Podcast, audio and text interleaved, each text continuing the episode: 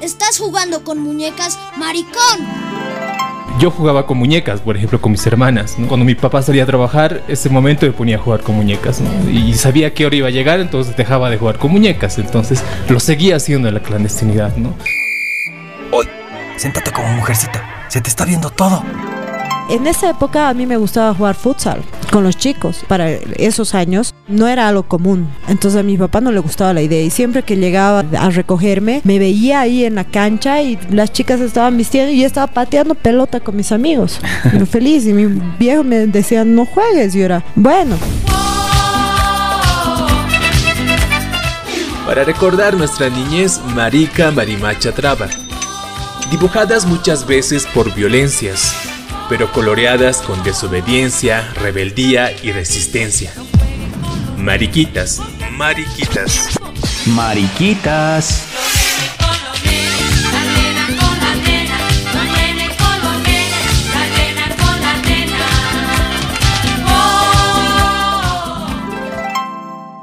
Hacerse pequeñito mientras va creciendo el miedo. Ronald Céspedes.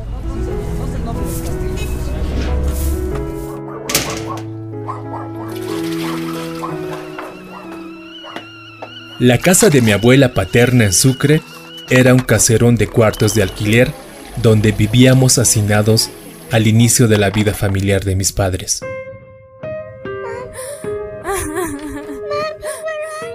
La violencia machista sobre el cuerpo de mi madre la sufríamos junto a ella cada vez que mi padre organizaba sus borracheras con sus amigos de la fábrica.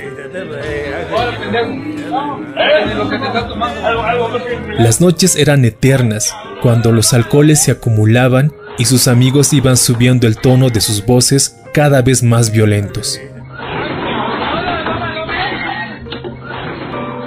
Una de esas noches estábamos acostados con mi hermana tratando de hacernos pequeñitos para que el miedo no nos alcanzara.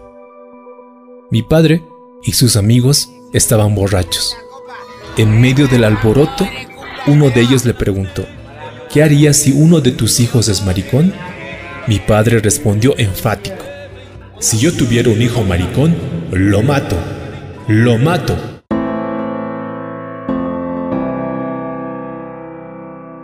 Tenía seis años, a mediados de los 80, cuando escuché esa sentencia. Sentí un escalofrío que fue cubriendo todo mi cuerpo, un extraño temblor recorriendo mis extremidades y una sensación de ahogo que no me explicaba.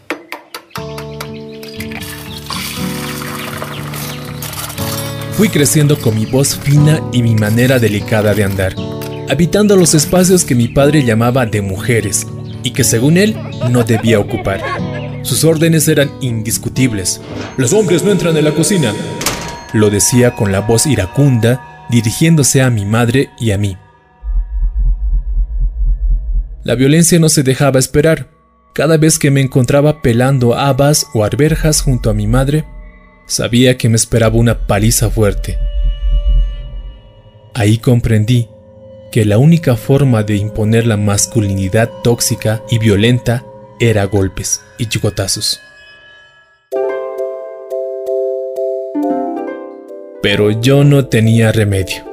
Mi niñez mariquita casi instintivamente buscaba los tacos de mi madre para calzar mis expresiones femeninas y ensayar mis pasos infantiles, o jugar a las muñecas con mi hermana mientras escogíamos los mejores vestidos de mi madre para acariciar las telas, los encajes, los bordados y colocárnoslos para jugar a las señoras.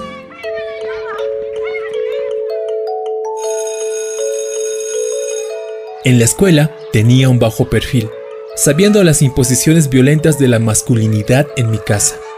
Obedecía casi al pie de la letra todas las obligaciones de la niñez, aunque siempre lograba burlar las mismas. En medio de ese trajín, a mi padre se le ocurrió que debíamos ocupar más tiempo en actividades deportivas. Sus sospechas respecto a mis mariconerías eran cada vez más evidentes. De modo que nos inscribió y obligó a asistir a un gimnasio del centro de la ciudad. En la sección de niños, las actividades eran maratones, práctica de barras y paralelas, y grupos conformados para realizar pirámides. La sección de niñas, donde estaba mi hermana, realizaban gimnasia rítmica con aros, con masas y cintas. Yo imitaba los movimientos rítmicos y danzantes de sus prácticas, arqueando el cuerpo al compás de la música y estirando los pies casi como una bailarina de ballet. O a veces me quedaba observando esas rutinas de gimnasia delicadas en las que quería estar, pero no podía. Cuando mi padre se enteró que prefería la gimnasia de niñas, me recriminó diciendo, ¿Cómo vas a hacer eso? Eso no hacen los hombres. ¿Vos eres maricón para hacer esas cosas? y ordenó al profesor de gimnasia que vigilara mis comportamientos y mis predilecciones en gimnasia como una forma de disciplinar las expresiones femeninas de mi cuerpo.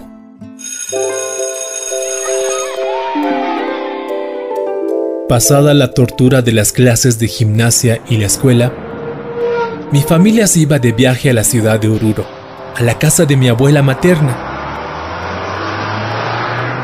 Ahí volvían mis expresiones femeninas en complicidad de mis primas, los juegos de muñecas y los vestiditos floreados. Para ellas y mis tíos, que alguna vez nos sorprendieron en ese afán, todo formaba parte de un juego de niñez que cambiaría con el tiempo. Pero para mí eran expresiones que me permitían entrever mi homosexualidad como traición a la masculinidad hegemónica.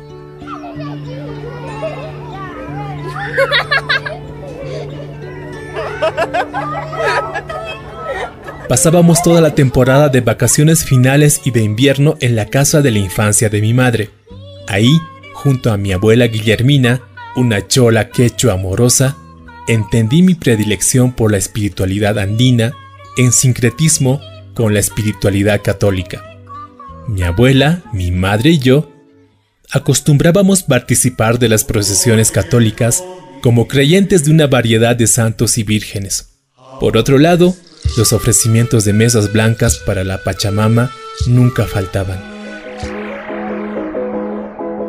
Mi abuela era una mujer quechua que intuía mi mariconería.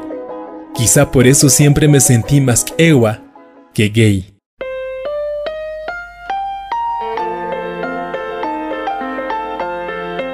Mariquitas. Narraciones radiofónicas de infancias LGBTI. 20 relatos sobre las infancias LGBTI en Bolivia. Compilado y editado por el Movimiento Maricas Bolivia.